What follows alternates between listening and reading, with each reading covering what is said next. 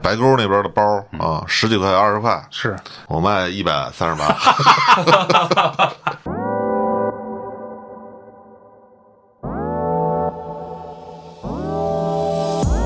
那耳钉有的还他妈带着锈呢，八毛钱一个吧，卖七十八锈的也发呀，发呀，我操！就小饰品呗，是吧？没退的。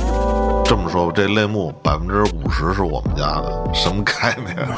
你搜吧，你且翻呐，你翻哪儿你也搜哪儿都逃不过对对对，都逃不过。反正我这一鼠标下去有百分之五十就是你们家，哎一说医疗挣钱，黑老这个碎样，哎，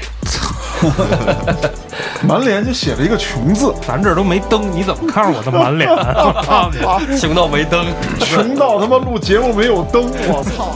我跟你说，黑老师你一定重用我。突然有一天的时候，咱们后端组可能就要靠种地活着了，定制嘛。西瓜那么大的草莓，哎，对对对，草莓那么大的西瓜，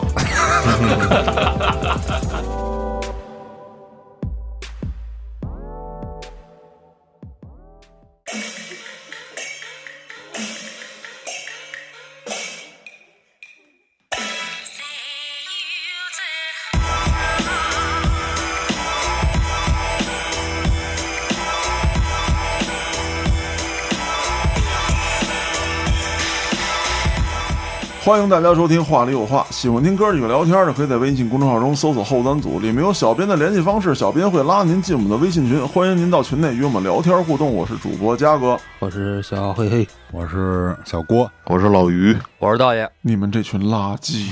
怎么了？你以后叫小刘？啊操，对好吧啊！今天咱们这个于哥又来了，这是属于大佬级别的啊，嗯，没有没有没有，各个方面都是大佬，尤其是在这个创业方面，在经商方面，哎，经商方面，嗯，听众朋友们可能见不到咱们这个于哥的尊容啊，但是大家可以呃在网上搜这个朱一蛋，于哥跟他长得非常像，感觉也很像啊。哎，有点那意思啊。对对对。嗯。那今天呢，于哥要给大家分享电商创业的经历。很多人啊，呃，尤其是从去年疫情开始，嗯，有大部分的人吧，就开始说，哎，我弄一弄电商，挣一点零用钱，嗯或者说转一转行。有的一些公司就专门要搞起电商来了。其实起步已经非常晚了。嗯，那咱们就听听于哥讲一讲啊，这个在早期电商这个行业，那些创业人都经历了些什么。主要是想知道他怎么有钱的。哎，对对对，哎为什么现在如此的朴实无华且乏味？对，没有没有，就是，呃，接触时间比较早，最早是那个我姐啊，先接触这个行业。但是我姐呢，等于怀孕在家，然后呢也得找点活干啊，然后就做这个电商这行。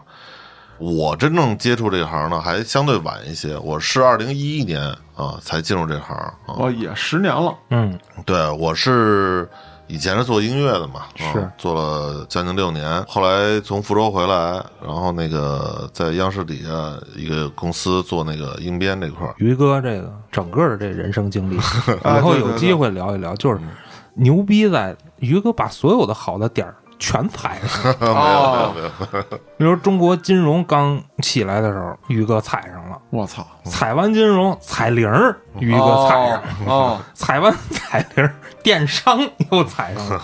他不当老板，谁当老板？这个剧本到底是谁给你写的呢，哥？没有没有，也都是这个怎么说呢？这个机遇机遇机遇。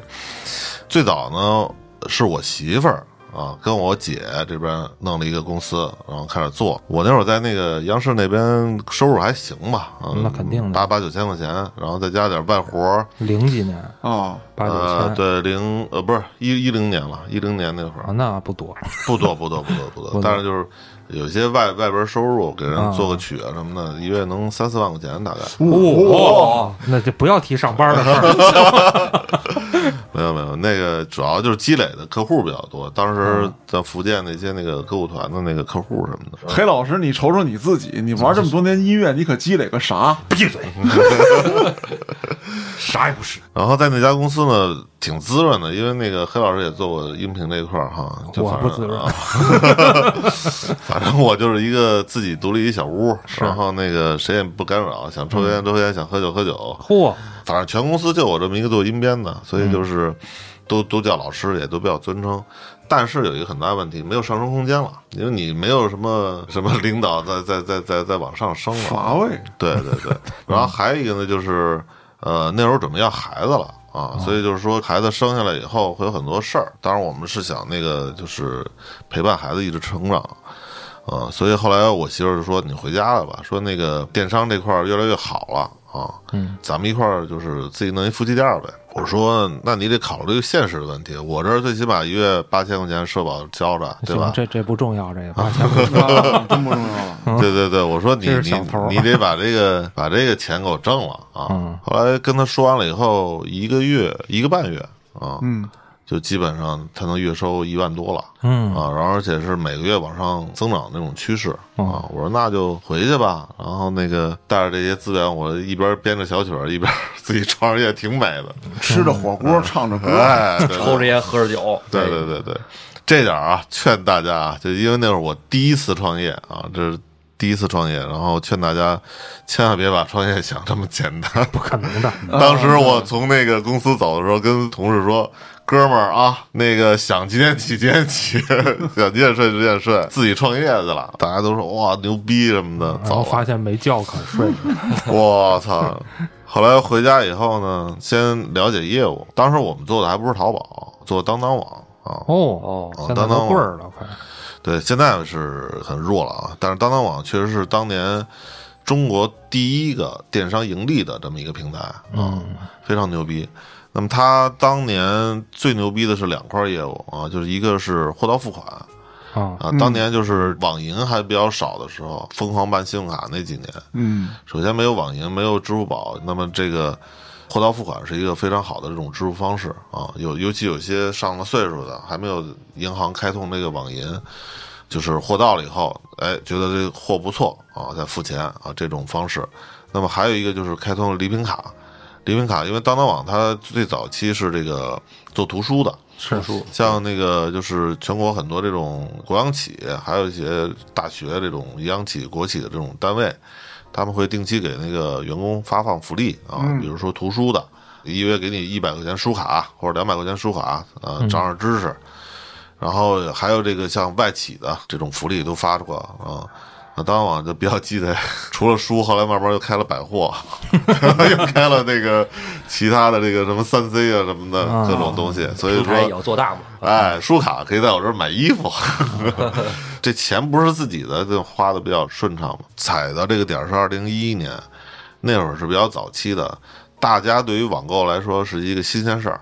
还行。那会儿我就在当当网上买书了。呃，对，退货率是比较少的啊。嗯，我可能花个一百块钱买这东西不怎么样，我就扔了，我也不知道怎么退，然后退也很麻烦，是乱七八糟的啊。大家顾客还没有那么精明啊。嗯那那会儿最早我们记得特清楚，那个最早我们那会儿当供货商的时候，从那个天意啊，还有浙浙江那边批的一些那个耳环啊什么的，那个耳钉有的还他妈带着锈呢，嚯，也发吗？呃，八毛钱一个吧，卖七十八不是嚯，绣的也发呀。发呀，我操！就小饰品呗，是吧？没退的，八毛钱一个，卖七十八，我我操的！没退的。饰品确实很暴利，然后那种服装啊、饰品啊都很暴利，然后我们还做很多本儿啊、笔啊这些东西，文具、文具啊，这个有的都从百荣那儿批啊。一一年那会儿就赶上一好时候，就当当网以前是 S to B to C 的这种方式啊，它属于集中。厂家都把这个货送到那哪儿，那个廊坊那边，南五环那边，嗯嗯他那边有大库房，就跟京东现在是一啊，样的。统一物流，对，统一物流，然后他们再通过当当网的这个自己的物流发到各个客户这个手里头，哦，因为它其实就 copy 的这个亚马逊的这种商业模式。然后后来呢，呃，发现这样集中管理很大的这种损耗啊，就是比如说商家的这种物品丢失啊，很很严重，所以后来就变成店铺形式，就变成 B to C 了，啊，就是说白了，我们商家直接服务于顾客。啊，这样给我们店铺评分啊，就跟那个现在的淘宝什么的是一样的。那那会儿好处是什么？比如说我们这么一个类目，比如我们做服装这么一类目，才十几个厂家啊，哦，但现在一个类目你没有几千个、上万个，不可能的。当时我们做的非常早，那造成了我们当时只要上一件货就有人买。咱那会儿干嘛呢？我操，犯什么傻逼呢？你那会儿瞎码瞎他妈玩音乐 没有，他那会儿剪片子去了，啊，剧组呢。完犊子！所以那会儿呢，就是可以说是低头捡钱的一个状态。但是我们有很大的瓶颈啊，就是我们在整个商业模式上做了很多调整。第一个瓶颈就是说，我们没有那么多货啊，比如我们做鞋，鞋你要知道，那个男男鞋从三九到四四是这么多个码，歧视我四五的脚是吧？对，对，太大的码没有。然后呢，还有比如说这款鞋有三个色儿，那你想想，每个颜色每个号都有一双库存的话，我们就要有三十来双啊，二二十多双吧，二十多双。你要说我再备一些库存的话，那更不可能。嗯，所以当时就有很大瓶颈，我们上的产品就不多啊。当时店铺可能也就那么十几款、二十款啊，因为我们资金量，你想进点那个首饰、进点那个服装什么的就没钱了，几几万块钱就很快就没了，进货就没了。然后平台是第二个月给你结账，就是第二个月要压钱哎，对，要压钱啊。嗯所以当时就遇到这个瓶颈，就是产品不够丰富，但是确实上去就卖掉，然后我们就打爆款啊，有的可能卖的比较多、比较好。啊，进货率就比较大，但是厂家又会出现问题，因为有时候厂家这边断货了，就有很多的这种问题。那我们当时还有第二个问题就是资金，你的买卖做的越大，你的那个货压的货款也就越多。啊、对，囤货嘛，所以当时我们想的办法就是现在的，其实就是前几年大家就是想出的，一一五年吧，大家做的一件代发的这种模式。哦，当时我们就去淘宝找货源啊，淘宝找一些比较便宜的，比如这个衣服卖八十啊，当当这边我就卖一百六或者卖一百八啊，翻一倍，翻一倍呢，然后我当时我就跟那个店家这边聊，嗯，我说这个我这边买完了以后，地址和信息呃就是电话啊，能不能改成我的名字，就是发货的电话啊啊，改成我的名字就一件代发呗。啊，就是一件代发嘛，他们给发货呗，他们给发货，但是当时可能好多人不懂，有的商家说你们家骗子吧，他说我，他说你要几件，我说就要一件，他说便宜吗？不便宜，我说就你卖多少钱我就就多少钱买你的就完了，你就给我发货就完了。有人就琢磨不过味儿来，啊，当然就这么着聊聊聊了好多啊，聊了好多商家，这样首先我们的品类就多了啊，产品种类就很多啊。当时我们最多的时候，一个店铺上了三千多款产品。然后第二个资金问题，当时我们就用信用卡无限的去拿大额信用卡，比如说十万的、五十万的嚯，啊，因为信用卡也是第二个月还嘛，结账之前把这个信用卡再还上就行了。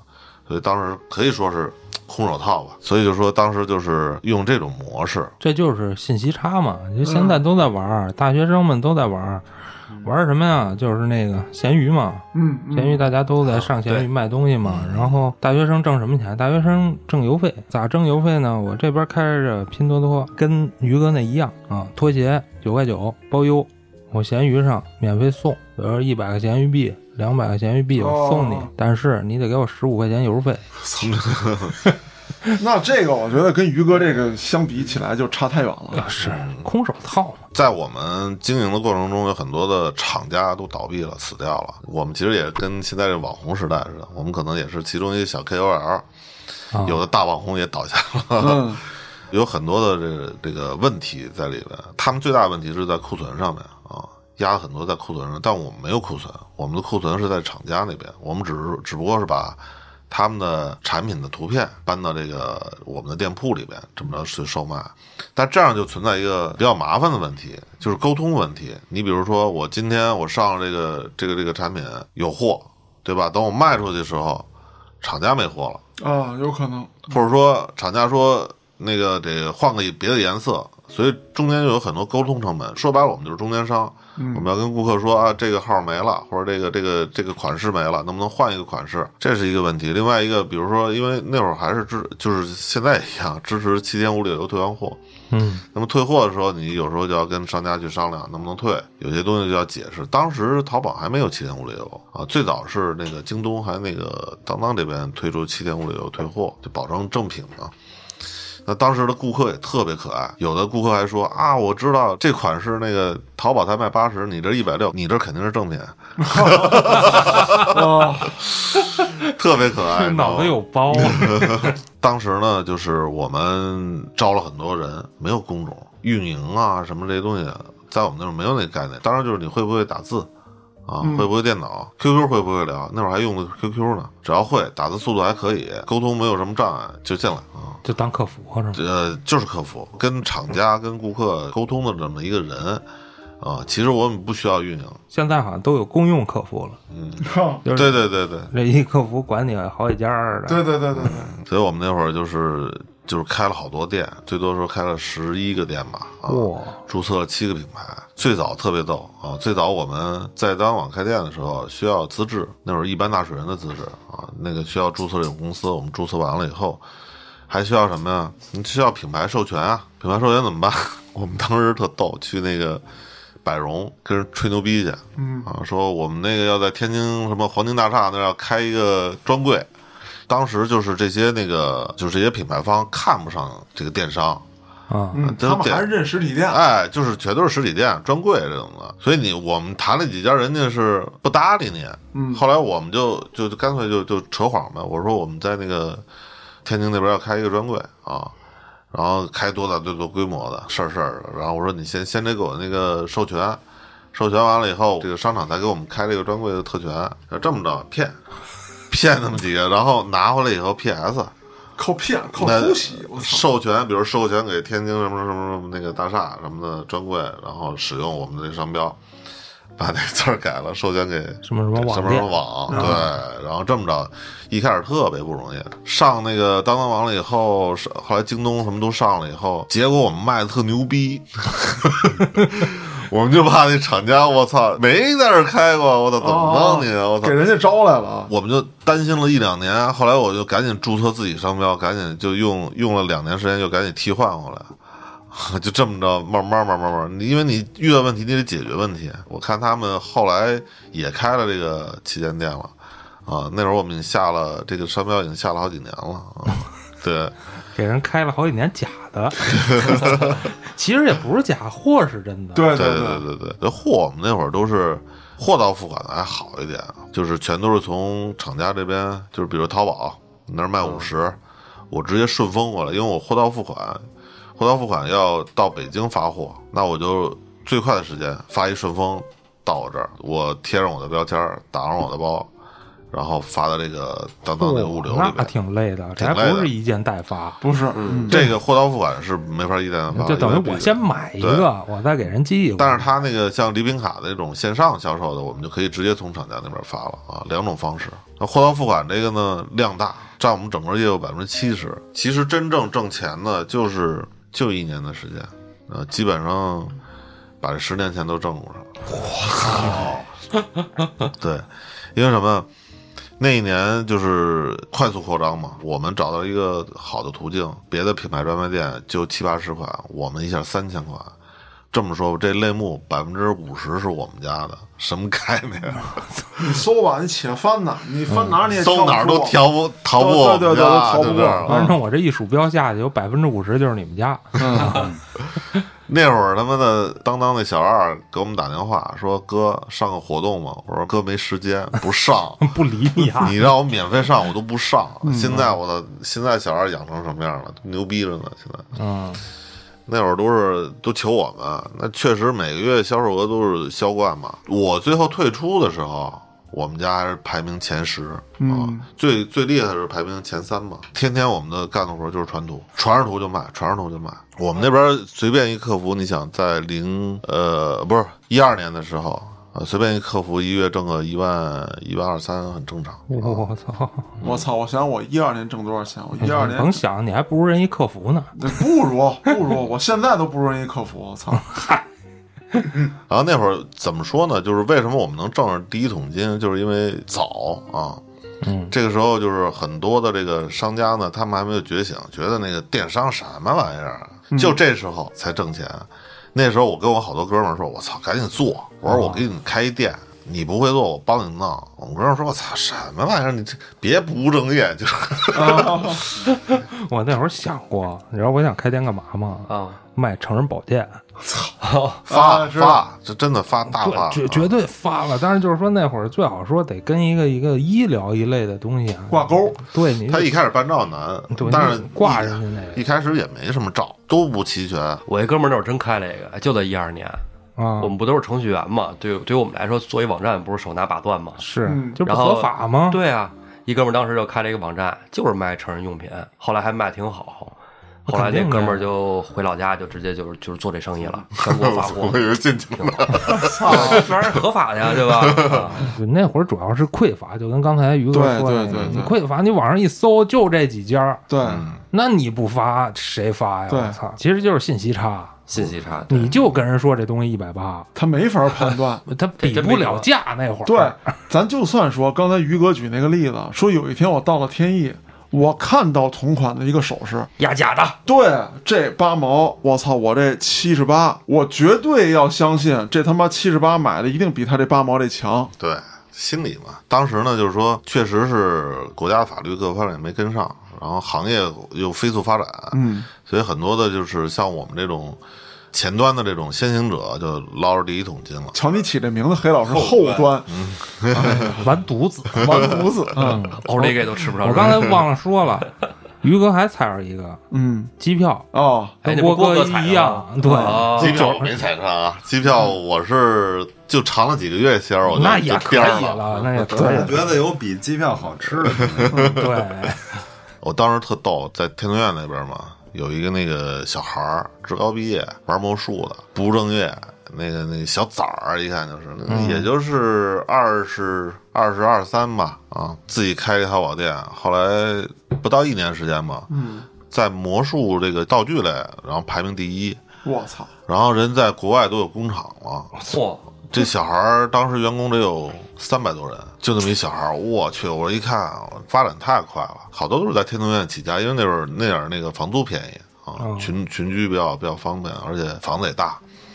然后那还有一个就是从河北廊坊那边那个进包啊，廊坊那的包也挺有名的，白沟那边的包啊，十几块二十块是卖三十九，量大，一天大概出个一万多件儿。嚯，我从他那儿二批，我说给我点儿吧，运费他说是五块钱，三十九减五，给你三十四了。我说行，我卖一百三十八。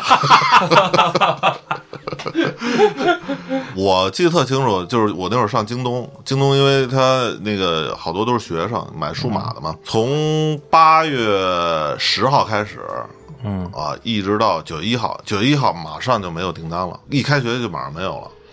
但我那个卖一百三十八那个那个那个包啊，我们当时有七十多款，每天订单几乎是一千多单。我操，你想一个包我就挣一百，这还只是包啊，一还有别的呢？还有别的。一天十万，一天一天天一个品类啊，对对对。然后那会儿卖雨鞋，那个我看那个就是好多那个网站上没有卖雨鞋的啊。嗯，我印象中，我操，以前咱们都是老板那种雨鞋，都是特别小的。后来就说长大了也没人穿雨鞋了。但是后来我一看，那个天猫那边什么的，淘宝有卖的，十七八一双吧。然后那个好一点的，三十多块钱，我直接卖一百五六啊。然后那个十七八就那种老板那种白色的那种雨鞋那种的，啊，或者洗车那种雨鞋，我就卖九十九。就是那会儿呢，就是有好多的这种集团采购，因为他认你这个网站，然后觉得你这是正规，然后就从你这儿直接、直接走。觉得你这是真的，大批量的，比如员工的这个套装，然后那个员工福利都从这儿走，所以当时确实是有很多的这种机会在里边。但后来后来就开始严了啊，后来就是要求品质服务了。首先货到付款，嗯，要求四十八小时内要发货，不发货的话就罚钱。你想，我们从比如四川那边邮的鞋到北京的话，最快最快也要二十四小时。嗯啊，这就算快了。它顺丰是分上午、下午发货，上午发货，比如他中午之前发发出来的货，有可能明天晚上能到你这儿。嗯，但是他要是下午发的货，他有可能就是后天到了。那后天到的话，就赶不上我四十八小时。我要超过这个四十八小时的话，平台要罚款的。嗯所以当时我们就咔嚓一下，就这把这个业务给停了。那等于公司百分之七十的这个这个这个业务就断了。这要搁我现在肯定就是厂家集中在哪儿，我在那儿弄一办事处，啊，直接在那地区直接就给你发了。对对对，那会儿还是比较顾家的嘛。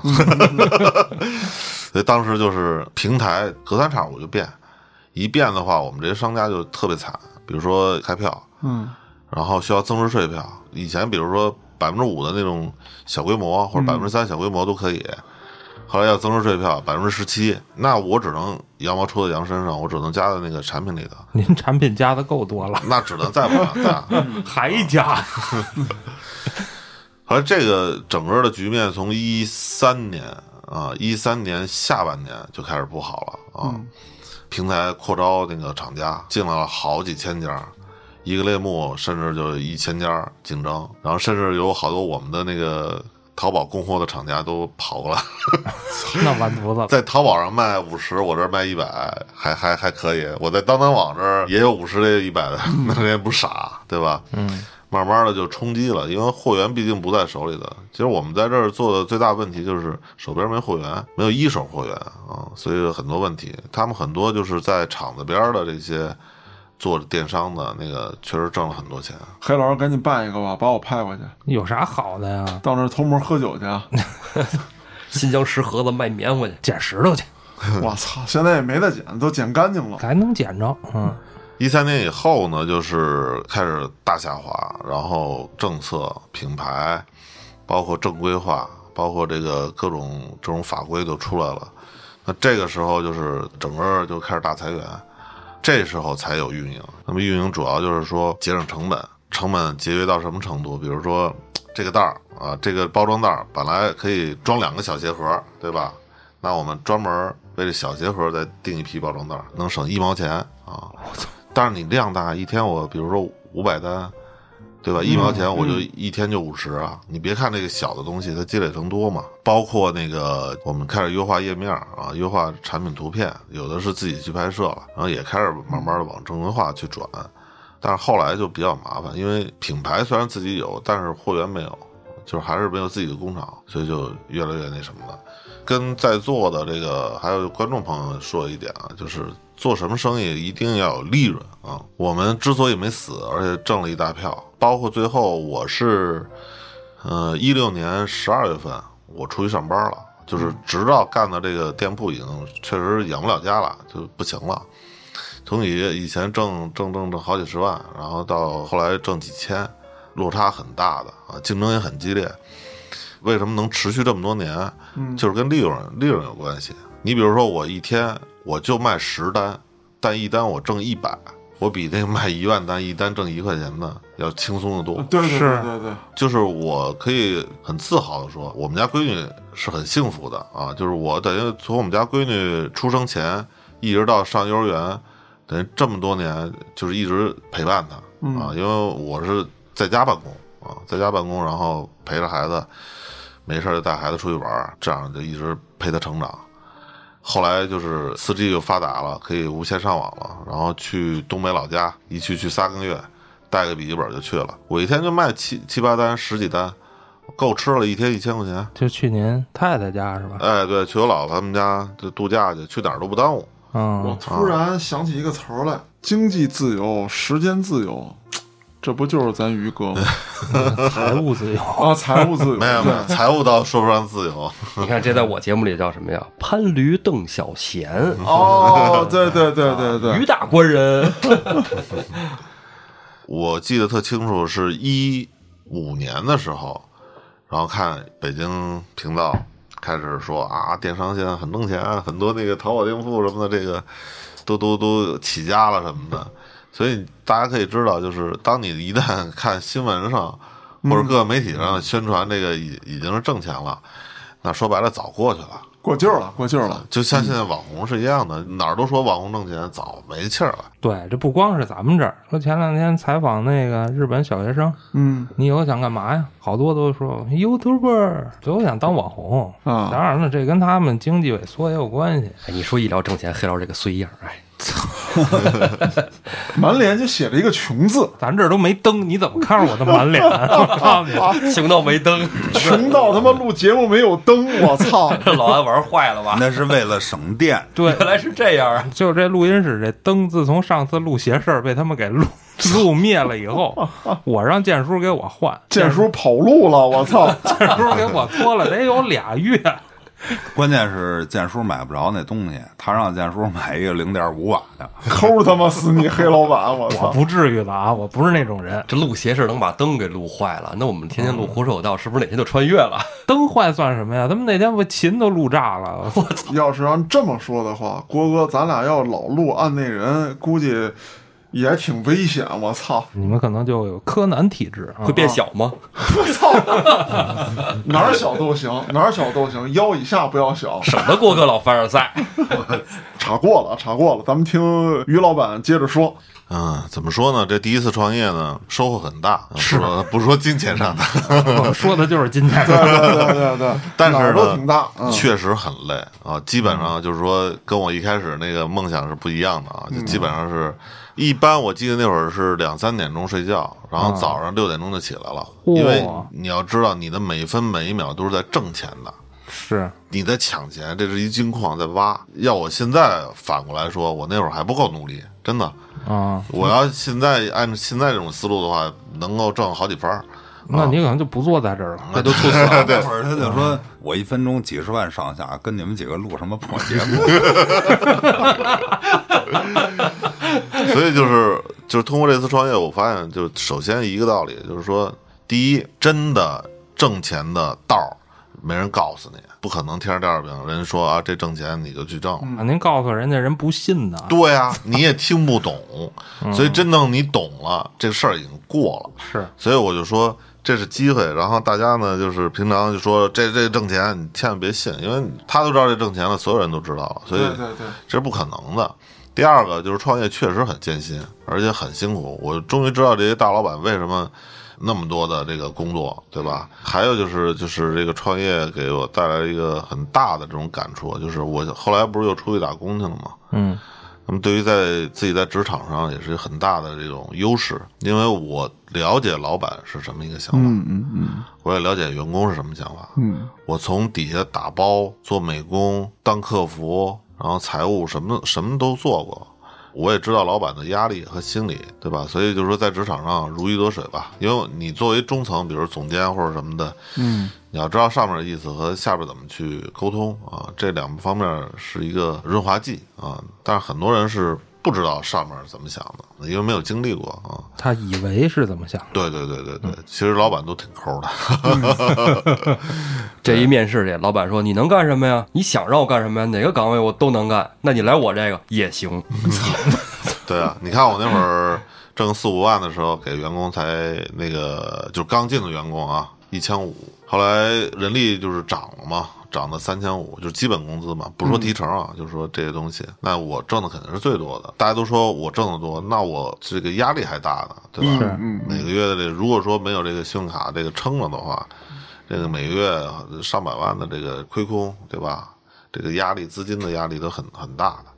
创业还有一个最重要的问题就是，我现在总结，呃，当时为什么做死了啊？就是因为还是做的是一个作坊式啊，嗯就是低头捡钱不学习，所以为什么老板都要去学习？最起码抬头看看市场都变成什么样了。嗯，当有一天你发现，哎，钱少了，一抬头一看，机会过去了。其实我如果说后期请一个高管来去管整个公司的话，自己去跟这些大咖位级的人去混去玩的话，现在肯定一直是那个在往前走的，就是因为断档了。嗯，所以这就是有点儿。就是小小家子气了，就是只顾眼前事儿啊。那所以说，这个也是一个血的教训。那于哥觉着这电商还有机会吗？电商啊，现在是这样的。那天看了一个分析报告啊，就是咱们全中国的这个用户啊，嗯手机每天碎片时间啊是在六个小时左右。就是你甭管是看短视频啊，去听什么东西啊，发加起来呃平均是要占六个小时。那么也就是说，这六个小时用户拿手机看的内容，或者用的这种应用软件也好啊，这个谁能留住顾客时间越长，那你的商业价值也就越大啊。大家可以从这方面去考虑。就是我只是说从一个细节。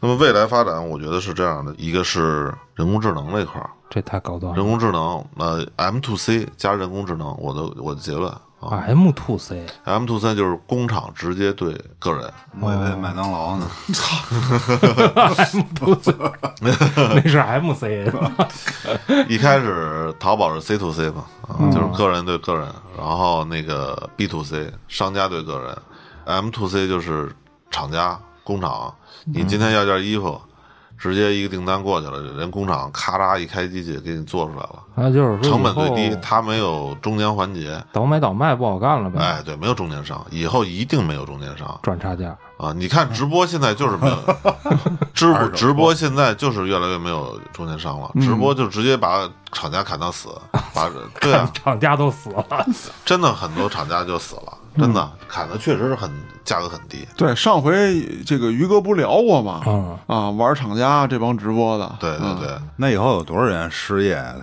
这就是后边的问题了，就是社会进步以后，工种要变革，嗯，对吧？那具体这个国家其实能不能达到这个就是人工智能？其实早能了。你想，那个以后工厂都没没有人工了，都是机器人，那当然二十四小时开干，对吧？就业率怎么办？嗯，对，那你其他人干什么？我我看过一个那个科幻电影，特逗。其他人来制造机器人，我看过一个电影特逗，就是那个我觉得挺现实的。有时候看电影，科幻电影是，他是在研究未来社会的一个对对对东西。，他就是未来以后人都是什么呀？人上班就是看电视啊，看各种广告，然后去攒那个攒你的这个钱啊。广告费是吧？对，就是你就是广告用户分只要用啊时间，呃，花你的时间，你的时间是最宝贵的，用户是最宝贵的。你花你的时间去看这个产品或者看这个商家，你就是在挣钱啊。嗯，对对对对对，对你现在其实广告不是也是这样吗？谁的 KOL，比如说哪个网红一千万的粉丝，他做一广告可能就能拿个几百万的那个广告费，为了什么？就是让这一千万粉丝能看到这个广告。其实最早有互联网的时候，有这么一个网赚的项目，就是看广告。啊，它会有一些网页插件什么的，你装上之后就一直挂在那儿显示广告。嗯，然后呢，你显示多长时间会有多少多少钱，包括看邮件广告什么的，我研究过，虎口都够呛。那会儿我零几年的时候啊，差不多零四年那会儿上班的时候，也是程序员嘛，那会儿还叫美工呢啊，前端程序跟这个设计一块儿。那家公司有一项目是什么呢？就是看广告打电话。在那时候，就是说大家手机还都上不了网呢，基本都是打电话啊啊。是怎么样的呢？就是说你通过网络看广告，比如说你看十五秒，这样呢，你可以积攒一个，比如说三十秒的电话时长。哦，然后等你需要打电话的时候呢，你戴上耳麦，然后拿上那个那跟电脑连好的麦克风，就可以打电话了。哦，啊。就看广告换时长呗。看广告换时长，对，啊。现在也有，就是看那个什么快手啊，多长时间，然后可以给你领红包。哎领红包什么的。对，微视也有，就是这些。它就是留你时长，他最后它那个到年底的时候有有很好的数据给那个投资方看啊，比如说我留长时间多少，包括玩游戏啊，你死了之后看一段广告，领一个复活币，对，你可以跟着这关接着打，你不看，你可能就要从头打了。还有那走路的呢，啊。对对，走路走出买菜钱来，你走一试试，我看看，走死你！嗯，不过现在都那弄那摇摇乐儿，那对。我看那个做电商的公司都是桌子上一排，啊，全是手机在上面摇。对对对对对，我也不知道摇什么的啊，但是经我判断，最直观的一是摇那个朋友圈的那个步数，啊，因为它头图都是广告，它每天都要摇到第一位。哦，这样我摇到第一位之后，你一看这个走步，就全是我啊啊。摇走步呢，我估计摇不出多少钱来，我觉得啊。我预测就是咱们整个国家还会走向呃一半儿的以前的一条路，就是计划性经济。嗯哦计划性经济，其实这些东西我就不报内幕了啊，就是国家在有大的动作，因为你看啊，现在市场竞争这么激烈，会有很多浪费啊，有大批的浪费，对吧？比如说产品上的浪费，人工那个人工上的浪费。如果说我一个人定制化的话，以前的衣服你看啊，以前有 M 二号、L 号什么的，现在慢慢的往私人定制化走。那么以后一定是未来是定制化，定制化谁来完成？人工是贵的，那么人工智能是便宜的。那么所以就是说，以后的会有大数据的这个反应，比如说今年中国一共会。呃，吃多少粮食，有多少的这个布料，什么这那的，它都会有一个数据判断啊，然后会根据这个去下订单，这样的话就会有很好的这种效果。比如说我南方专门种棉花，然后那边种什么什么大米什么的，不会浪费，会集中那个国家的财力去做这个事情，避免过量。对，避免过量，更多的是往出口走。一带一路虽然是市场没有那么竞争那么激烈了，你看现在其实也慢慢垄断了，啊，是几个人合在一起垄断，对对对，一个人垄断那就犯法了。对对对，所以未来的商机，就是回家开工厂吧。回家种地也行。嘉哥的学历又派上了用场。我跟你说，黑老师，你一定重用我。啊，突然有一天的时候，咱们后端组可能就要靠种地活着了。定制嘛，是不是？西瓜那么大的草莓，哎，对对对，草莓那么大的西瓜，花生那么大的芝麻，哎，说回来就是很多的这个产业吧，现在不这么分了啊。当时这么分，什么第一产业、第二产业、第三产业嗯，啊，现在不这么分了。但是说作为农业来讲，像于哥刚才提的，如果说有一天还要进行这个国家统筹计划的话，其实农业自己自身是一个闭环儿，对，这个特别好。我种完我自己吃了呗。他说半天就是想让你重用他，你知哎，道吗？对对？对对对，你重用我就好了，我重用你，重用你的，咱们你别给我种地上就行。再说了，你都一哥了，还怎么重用你啊？我觉得这个后端组虽然说现在啊，咱们连灯都点不起，但是以后咱们的发展是上不封顶的。作为一哥，也依旧有更多的这个精力为后端组付出啊啊，这是可以的哎。呦，这忠心表的，责任和义务是吧？对对对对对，上去啊，拉高一下自己。啊是。于哥刚才说这个电商，咱转回来啊，转回来说说正八经的。现在呢，依旧有很多人想靠这个，呃，不能说致富吧，也不能说创业，嗯，想靠这个补贴家用。我们家领导家嫂同志啊，嗯，哎，也做了不少，在某鱼上卖一些孩子穿过的衣服、鞋、啊，小孩儿的衣小服，孩儿的衣服、玩具鞋或者玩具，对对对比如，说小自行车什么的，这确实是你家里留着也没有用。也没有用。然后呢，也有人有需要，对，婴儿车啊，等等这一系列的，卖出去不少。刚开始啊，我觉得，哎，我操，真不错，补贴呀，对吧？后来有一天你回家发现只剩床了，这我都不在乎，这我都不在乎。但是我发现了一个，呃，我算了笔账啊，哦，是这样，就是你觉得这个东西，当时我四五百给孩子买了一双这个，好比说啊，嗯，小号的詹姆斯嗯，很贵，当时就觉得不行，我得嚣张一下，过年得给孩子买一双，是膨胀。啊，呃膨胀了，嗯。然后孩子穿不了了，嗯。两百块钱卖了，你觉得不赔？嗯，我孩子还穿了一年呢，对，对吧？你扔了也是扔了，嗯。你送人，人家说你送我们一旧的，人可能也不念好，对，还送个鞋，不还送个鞋，不能送，啊，对，没有也没有送鞋这么一说的呀，是吧？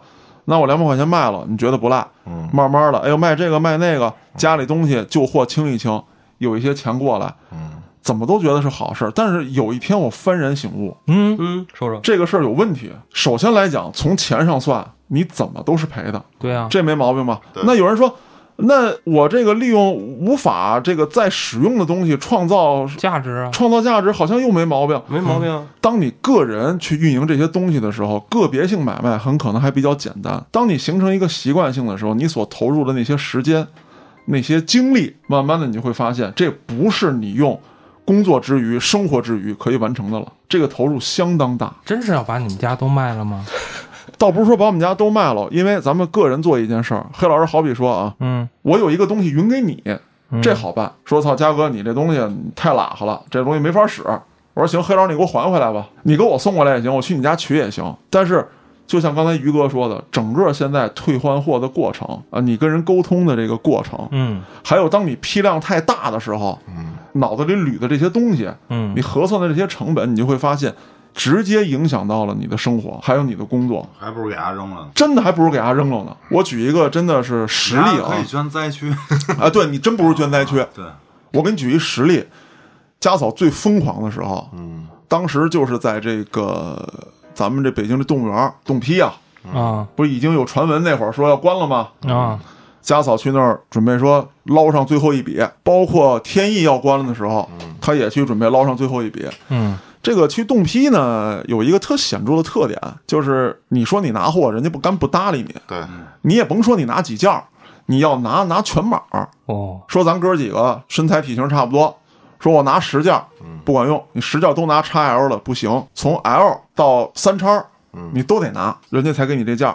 对，那那时候家嫂就拢了一批这些东西，然后又到天意拢了一批，确实便宜，卖这串那串什么东西，当时好几百，后来就十块钱一条，再加上自己家里的那些旧货，确实又是商场买来的，而且家嫂很仔细啊，包装盒、小票都留着，他就觉得啊，我能赚一笔。到后来就是已经到一个什么程度了，他在家就离不开手机、电脑，嗯嗯，根本就没工夫，工作也没法上。他在单位也是弄这些，对，到家还弄这些，那我就不乐意了，我也得上班啊，我上班还得帮他弄这些货，然后我还得带孩子。那会儿孩子还小，就是差不多刚断奶，我那会儿还得给孩子喂奶，就所有的时间全被这些商品、这些破烂占用了。还要挣钱了呢。理解理解，可是黑老师，你知道，你挣这个钱，我举一简单例子，嗯。你给我一活儿，今儿嘉哥出去给我打一灯去，嗯。我干一天也挺老累，五六百到手了，嗯，至少吧，至少吧，对吧？嗯。那可能要是干到半夜，黑老师还得给我加点儿，还得管顿饭。嗯。对，我这一天要说咬着牙照死了干，八百到一千我能挣着。可是你在家，你核算一天我抛去成本挣的钱，你坐在电脑前打睁眼到闭眼十个小时，你挣不到一千，嗯，这是不可能的。而且你丫回家肯定看着他就烦，没错，但是这钱可以天天挣啊，您灯可不是天天打。有这么算的。但是经历完这些之后，我就发现一个显著的问题：嗯你的那些存货，那可是你前期压了钱的。嗯你跟咱于哥说这情况不一样，就当然于哥也有压力啊，嗯人家有那些信用卡还贷什么之类的。我真的跟大家讲，囤到最后就是半卖半送。原来不值钱，卖不出去。对卖不出去我媳妇，儿一柜子衣服呢，知道吗？嗯我都让人家卖三年了，一件没卖呢。一张一张拍照片儿也那他妈衣服都从那屋子里堆出来了，对那衣服已经进不去了。真是这样啊。你卖这东西，咱说实话，你女的你自拍你可能有经验，你给这衣服拍，你真没戏。挺好的衣服，你拍出它那颜色来，拍出它那个质地来，特别费劲。那你又修图，你又往上贴，哎呦我的天哪！就这一天根本就干不完的活儿。我看人家那卖衣服的都是什么福袋儿吧，反正就一袋儿，一袋儿多少钱？哎，你们赶上什么算什么对，盲盒，啊？对，就就 就就就差不多跟这差不多，啊。差不多。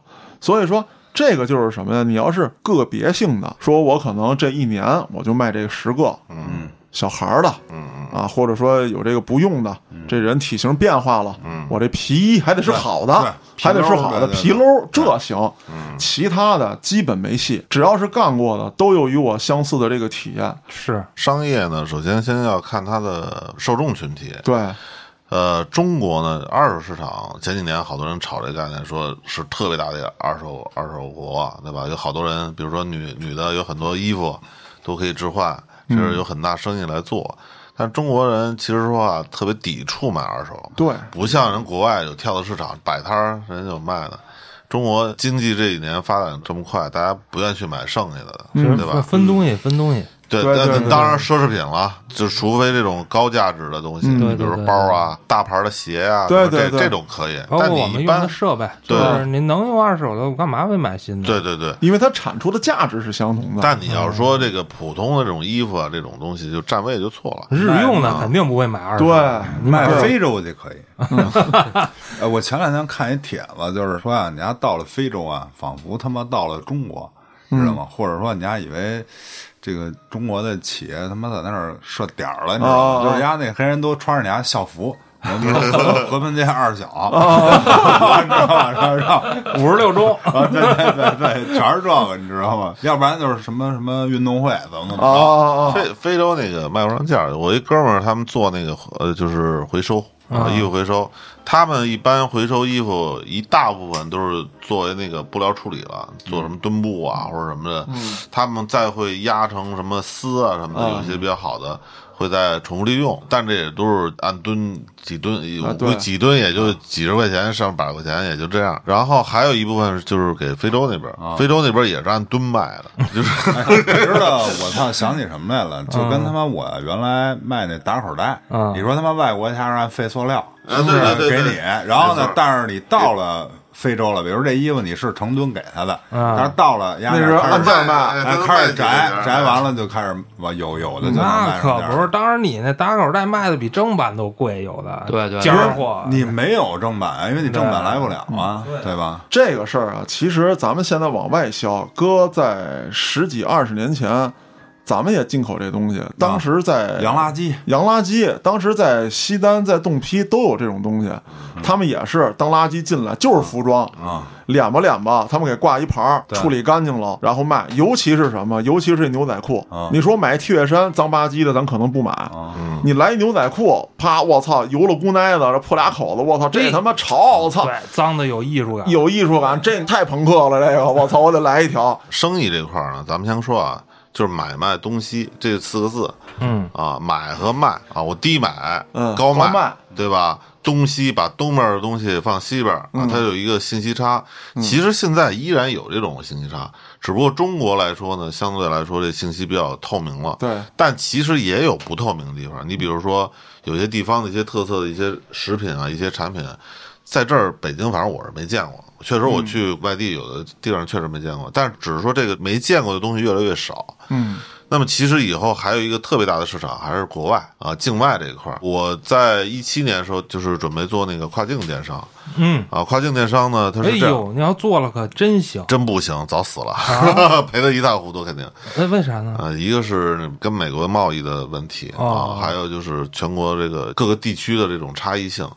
我跟你这么说吧，就是电商在第三世界啊不发达的国家是特别容易普及的。嗯啊，比如非洲，非洲那边那个他们那边那个比较牛逼的这个市中心，就一个百货商场，每天的客流量五万到六万人。你想想，就像咱们百货大楼那么一个破商场，一天五六万人去那儿看，没别的商场，它地产很多不行，配套不行，但他们那儿手机一普及，一玩儿电商，哇，那交易量非常大。没人送货呀，不是，它可以发展它的物流，因为什么？我不用盖那么多大厦了，我他妈直接虚拟的这个商城就有了，就可以交易了。嗯它可以减少我很多的基建的东西。对嗯那么 OK，香港电商就发展不起来，为什么？一下楼什么大牌什么的都有，吃的、喝的、玩的，三步就一个商场。对对我啊，对你，我再去香港那儿，好吃的好玩的什么都有，哪儿都是百货商场日本也是，啊。嗯对，所以就发展不起来。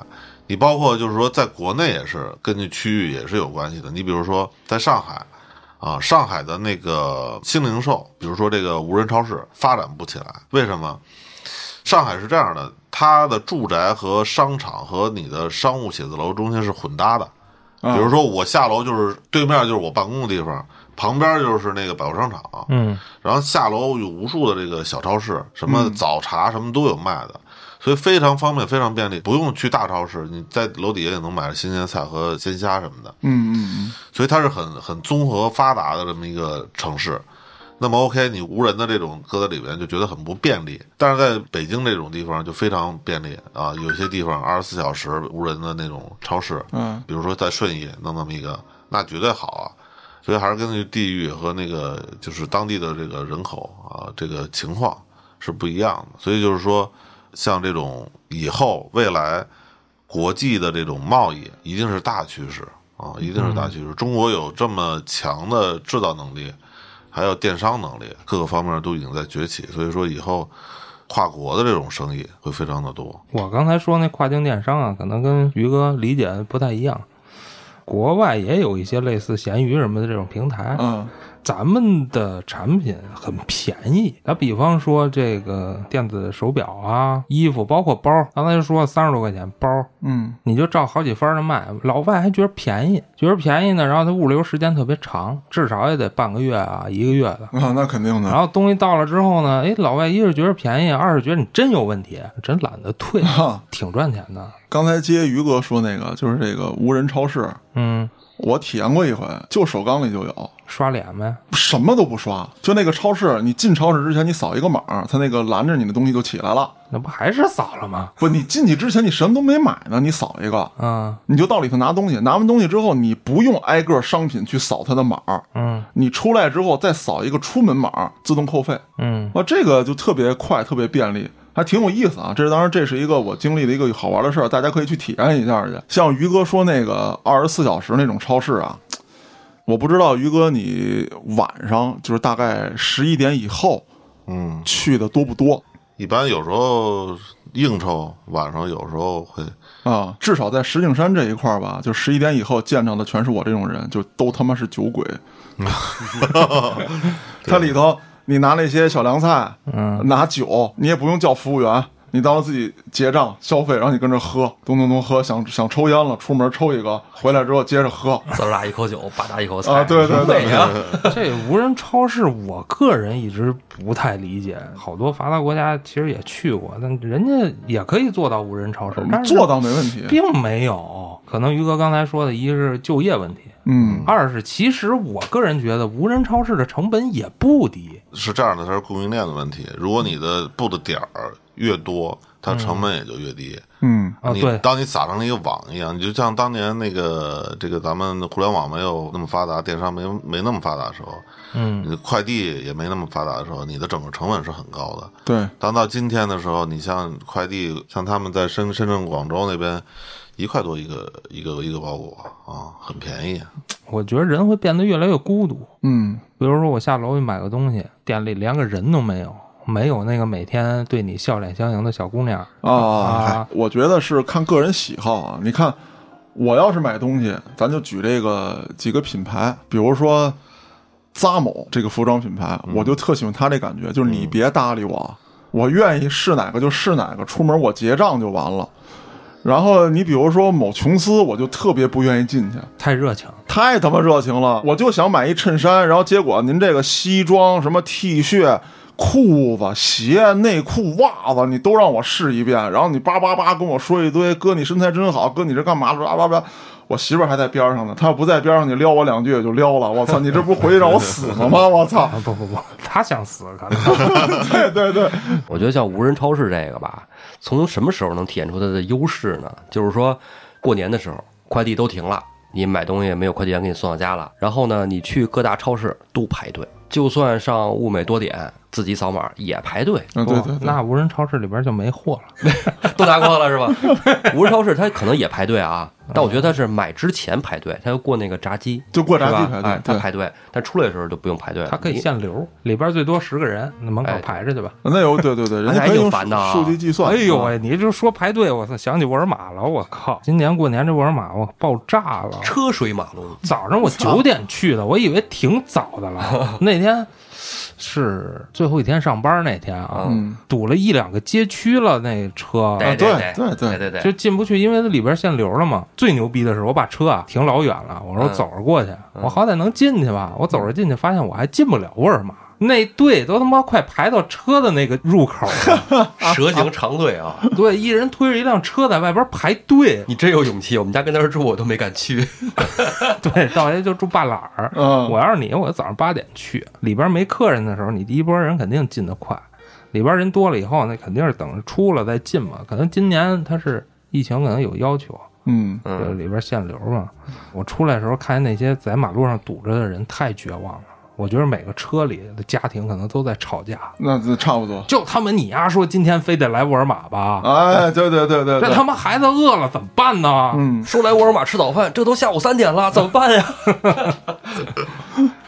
那刚才聊了点别的啊，有趣的趣闻。你要说这期非让我总结吧，我还真说不好，哎，这比较专业。我觉得咱就让于哥最后进行一个总结。其实现在做电商呢也可以啊，因为电商是以以后的一个未来的一个趋势啊。是其实现在呃也不是说没有空间。那么通过了这么多轮的这个资本的这个洗礼和这个电商大战，那么现在需要更多的是有垂类的这些达人类的这些电商的这种商家起来啊，比如自己的品牌性、自己的特性，比如说像那个嘉哥说的。啊，这种专门的这种男性的品牌啊，或者说是专门一个小众的群体，呃，从小众做到大众，慢慢的做起，啊，这还是有机会的。其实现在缺的是匠人精神啊，大家能沉下心来把一件事儿做好啊。比如说我，呃，喜欢刺绣，我做出一些创意，然后在这一个品类里头，我做出大咖，那那个时候。没有人能够超过你的时候，你的价格、你的那个利润一定是最高的啊。但是，对于目前市场来讲，就是说大家再去偷鸡取巧的这种空间越来越小了。是，大家得玩真活儿。嗯，要不就只能挣点搬砖的钱。嗯，那咱们也得感谢于哥今天给咱们上这课啊。那大家对于这个话题还有什么想讨论的，可以在微信公众号中搜索“后端组”留言给小编。感谢您的收听，我是主播嘉哥，咱们下期再见。